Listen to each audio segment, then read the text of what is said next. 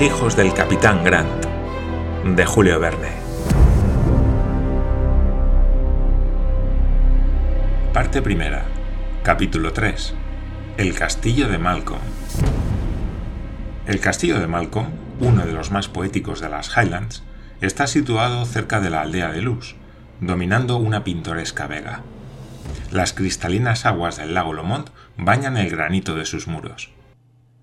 Desde tiempo inmemorial pertenecía a la familia de Glenarvan, la cual conservó en el país de Rob Roy y de Fergus MacGregor las costumbres hospitalarias de los antiguos héroes de Walter Scott.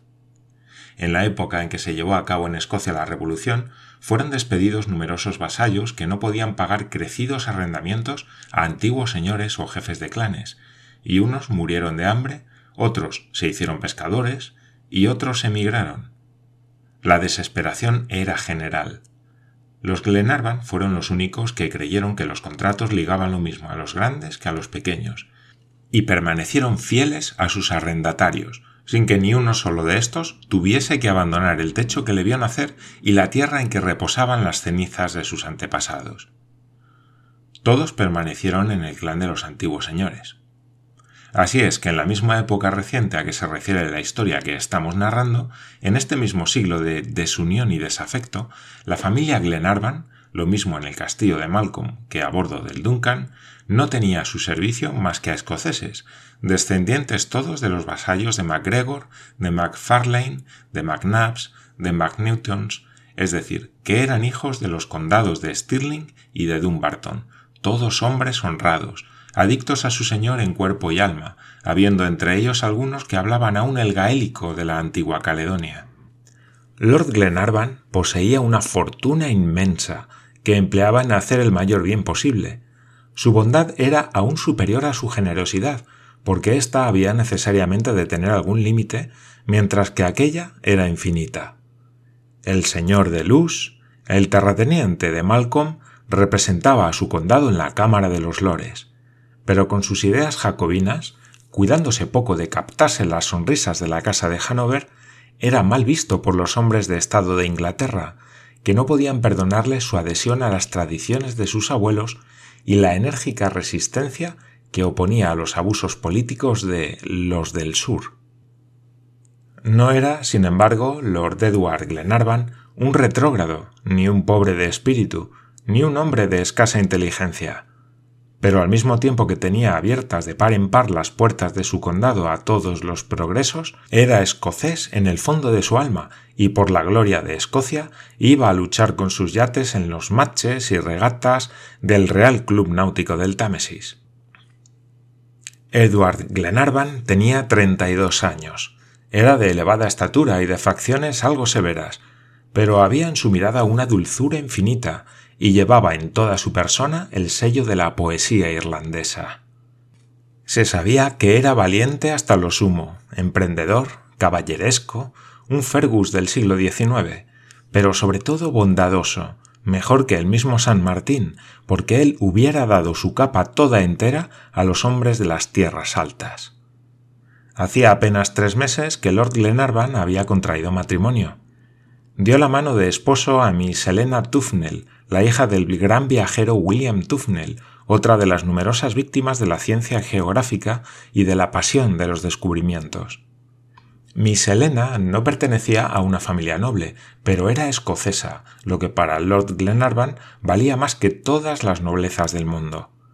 Era una joven encantadora, denodada, leal, y el señor de Luz hizo de ella la compañera de su vida. La encontró un día viviendo sola, huérfana, casi sin fortuna, en la casa de su padre, en Kilpatrick.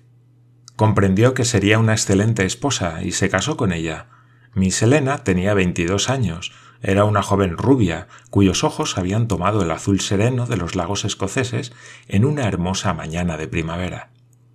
Por reconocida que estuviese a su marido, su amor, que era una verdadera adoración, superaba a su reconocimiento.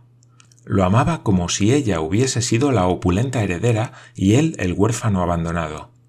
En cuanto a sus arrendatarios y servidores, estaban todos dispuestos a dar la vida por la que ellos llamaban Nuestra Buena Señora de Luz. Lord Glenarvan y Lady Helena vivían felices en Malcolm Castle, en medio de aquella soberbia y salvaje naturaleza de las Highlands, paseándose bajo las sombrías arboledas de castaños y sicomoros, a orillas del lago en que resonaban aún los pilbrocks de los antiguos tiempos, al fondo de aquellas gargantas baldías en que la historia de Escocia está escrita en runas seculares. Un día se perdían por los bosques de abedules o de alerces en medio de vastos campos de brezos amarillos. Otro día trepaban hasta las escabrosas cimas de Ben Blomond, o atravesaban a caballo solitarios valles, estudiando, comprendiendo, admirando aquella poética comarca llamada aún el país de Rob Roy, y todos aquellos sitios célebres, tan magistralmente contados por el inmortal Walter Scott.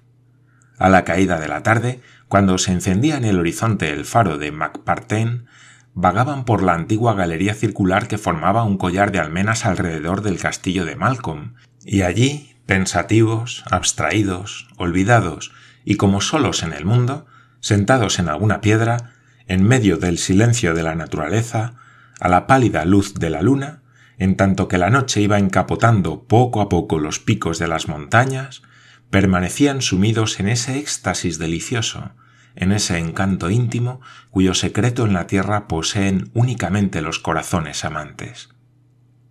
Así pasaron los primeros meses de su matrimonio. Pero Lord Glenarvan no olvidaba que su esposa era hija de un gran navegante, y calculó que Lady Helena debía alimentar en su corazón las aspiraciones de su padre. No se engañaba, se construyó el Duncan expresamente para llevar a Lord y Lady Glenarvan a los más hermosos países del mundo, a las costas del Mediterráneo y hasta a las islas del archipiélago. ¿Cuál no sería la alegría de Lady Helena cuando su marido puso el Duncan a su disposición?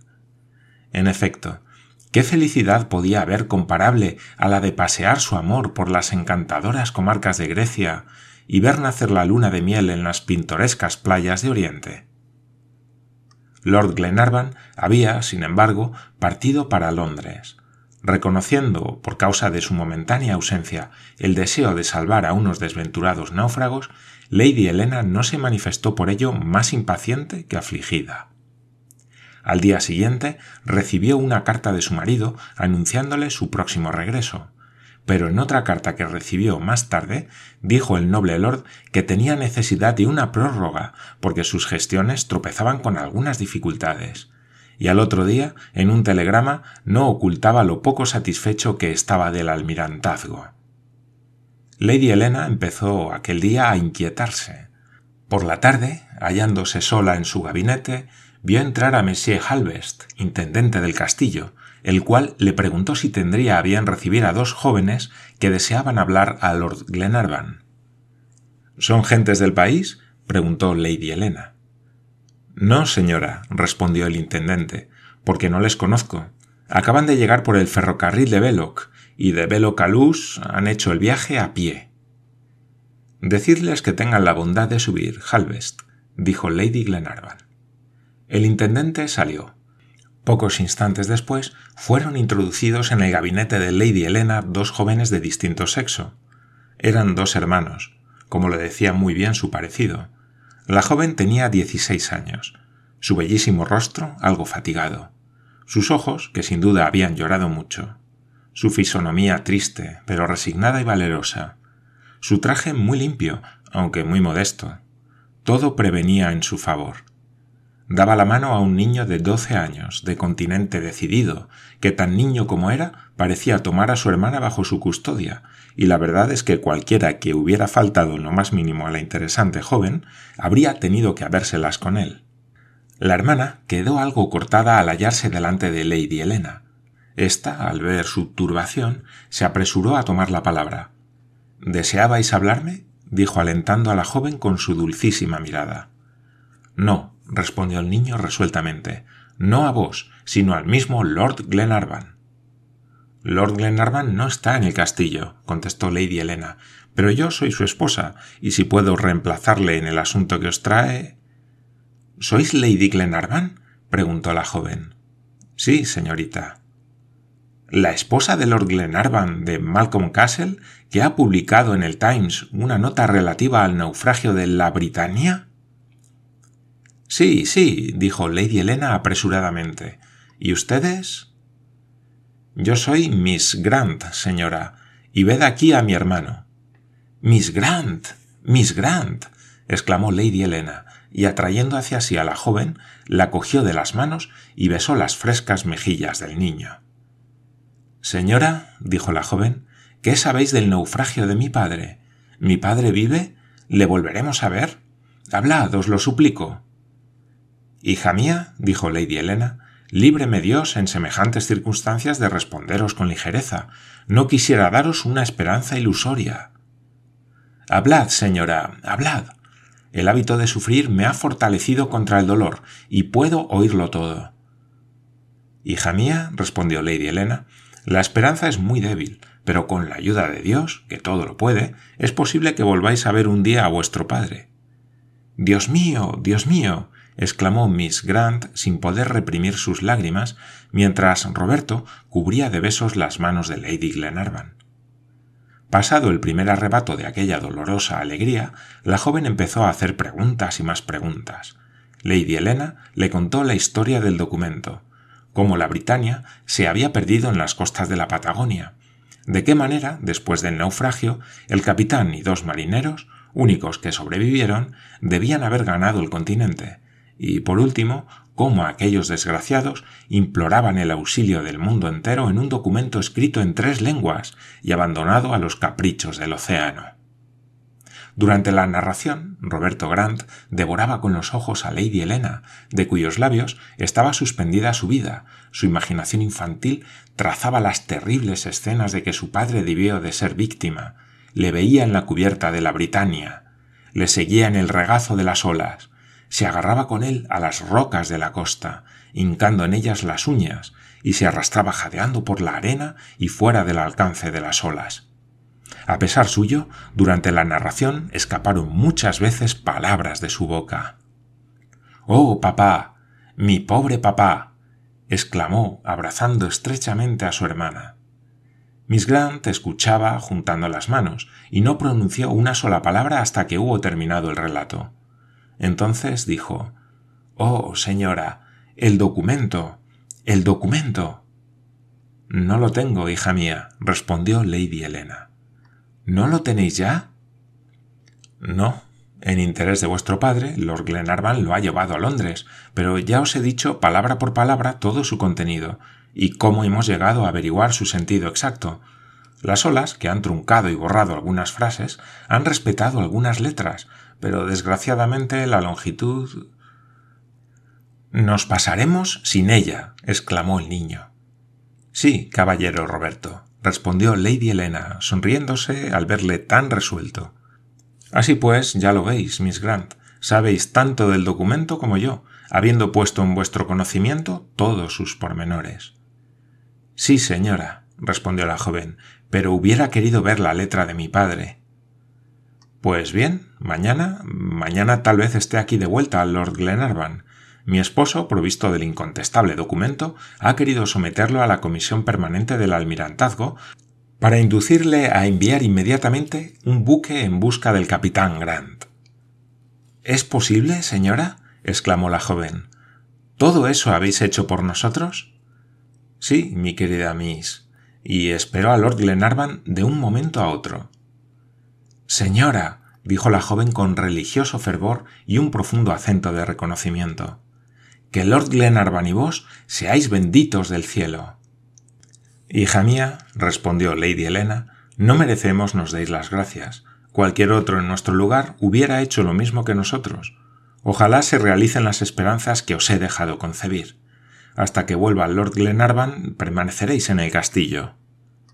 Señora, respondió la joven, no quisiera abusar de la simpatía que os inspiran unos extraños.